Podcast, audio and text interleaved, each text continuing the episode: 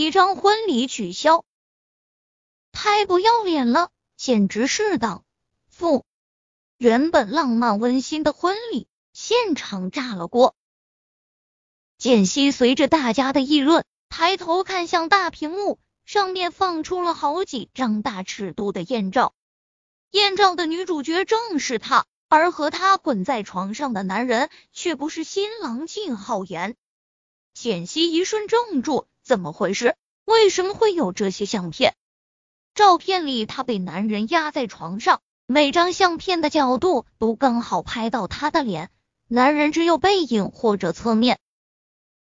他可以确定的是，他不认识那个男人。简溪下意识看向靳浩言。他脸色铁青的盯着他，眼里跳动着怒火。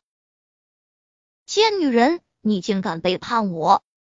不等他开口，靳浩言便狠狠一巴掌打过来。简溪被他打落在地，脸颊一瞬红肿起来。他捂住脸，抬头看着他，为自己辩解道：“浩言，不是你想的那样，这其中一定有误会。”我误会？你敢说相片上那个被男人压在身下的女人不是你？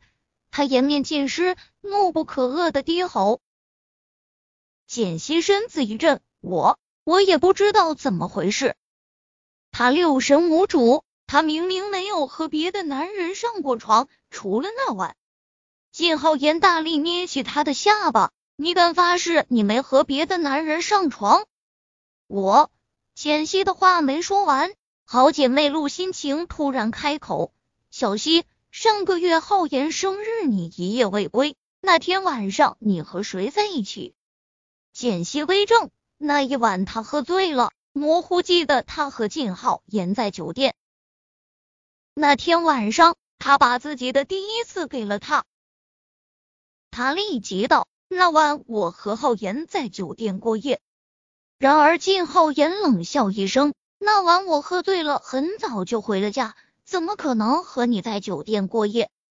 简溪霎时懵了，脸上的血色一点点褪去。那一晚的男人不是他，那是谁？他瘫软在地上，仿佛遭遇晴天霹雳。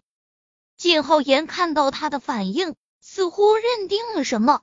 好，很好，简溪你好样的！我现在宣布婚礼取消。不，简溪蓦然回过神。浩言，我没有背叛你，有人害我，你相信我，一定是有人陷害我。他慌乱出声，到底是谁在害他？靳浩言已经怒得失去理智。简溪，你不要再装了，你真让我恶心。他狠狠踢开他，倏然俯身，蛮横的去扒他的婚纱，全程粗暴。再无往日半分温柔。浩言，你要干什么？简溪浑身颤抖，给我脱下来！有什么资格穿这个？他反抗着，却没有用，就那样被他当众脱下了那件为他量身定做的婚纱。没了婚纱，只剩一点布料遮羞，他纤细的身子就这样曝光在众人眼中，屈辱不已。靳浩言无情的瞥他一眼，转身把婚纱捧到陆心晴面前。心晴，你愿意嫁给我吗？陆心晴掩不住的喜悦，我愿意。简溪不敢置信的看着好姐妹，当着她的面穿上她婚纱。靳浩言还把婚戒套入陆心晴的无名指。不，陆心晴，你怎么能？他是我老公。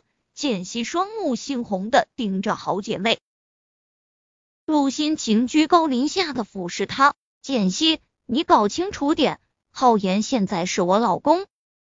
他刻意秀出手上的大钻戒。陆心情微笑着凑到他耳边，用只有他们听到的声音说：“简溪，你还满意我送你的新婚礼物吗？”简溪惊愕不已，一瞬明白过来。那些相片是他的杰作，怒意窜上脑门，恨不得扑过去扒下他虚伪的笑脸。陆心情，是你！简溪的控诉还未说完，陆心情倏然一挥手，命令保安把这个贱女人给我赶出去。他已然一副金太太的架势。放开我！简溪再怎么挣扎也没用了，他被保安架着拖走。怒火填满他的胸口，他怎么也不会想到自己会被最好的姐妹陷害设计，而那个口口声声说要娶她的男人却冷漠的看着这一切。简溪被丢在酒店门口，来不及伤痛。医院舒然打来电话：“简小姐，你父亲病发去世了。”什么？他手一抖，手机掉落地上，心被什么狠狠刺了一下。